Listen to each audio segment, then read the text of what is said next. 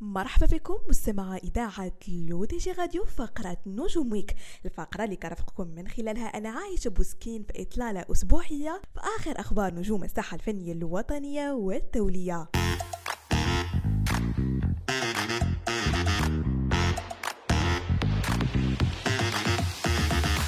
وبداية مستمعين من المغرب وبمناسبة عيد العرش المجيد أطلق الفنان المغربي سعد المجرد ديو مع الأسطورة الإسبانيا نيكولاس ريس مؤسس فرقة جيبسي كينج السبت 30 يوليوز تحت عنوان viva el rey حبيبنا. كلمات الأغنية بالدارجة المغربية هي من كتابة مصعب العنزي فيما كتب الكلمات الإسبانيا نيكولاس ريس وابنه يوهان وهي من ألحان المغربي رضوان ديري.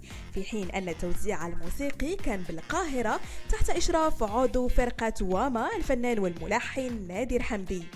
واعتمدت أغنية عاش الملك حبيبنا على أمهر العازفين الإسبان في آلة الجيتار على الطريقة اللي اشتهرت بها مجموعة جيبسي كينج. وزاد من رغبة الإبداع حماس نيكولاس ريس الذي يعد من أشد المعجبين بشخصية العاهل المغربي. أما سعد المجرد فكان متحمس للمساهمة في أغنية عاش الملك حبيبنا حيث عبر عن سعادته بالمشاركة في هذه الأغنية الوطنية خاصة وأنه العمل الأول لفنان فنان عربي رفقة أسطورة الفن الإسباني نيكولاس ريس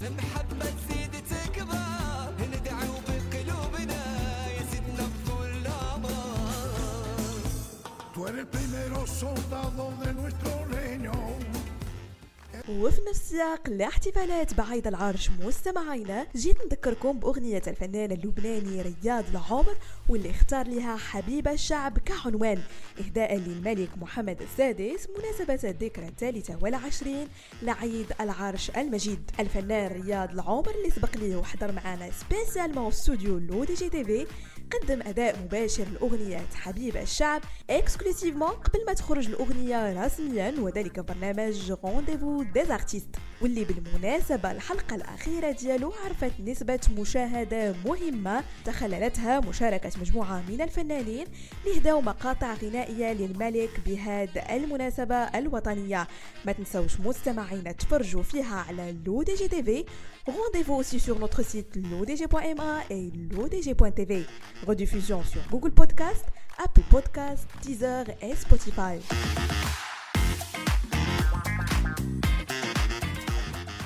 ودائما في المغرب أطلقت الفنانة ابتسام تيسكت أغنيتها الجديدة مباشرة بعد غياب طويل عن الواجهة وذلك في حفل خاص بمدينه الدار البيضاء بحضور وجوه فنية وإعلامية معروفة. كلمات الأغنية كانت من كتابة وتلحين رحال الوازني أما التوزيع الموسيقي فكان من طرف عبد صمد عكيف فيما تكلف عماد أزويات بالإخراج الفني للفيديو كليب.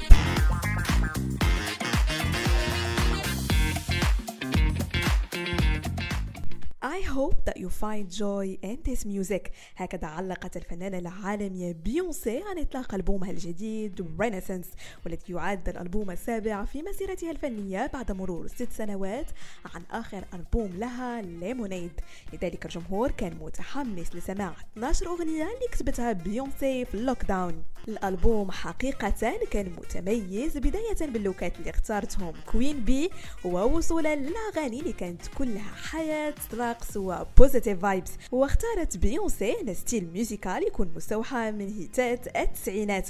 وهذا الشيء بان من خلال أغنية Summer Renaissance اللي ردتنا الأجواء ال disco vibes واللي رجعت فيها بيونسي الذكرى ال I Feel Love لدونا سامر تكريما لها.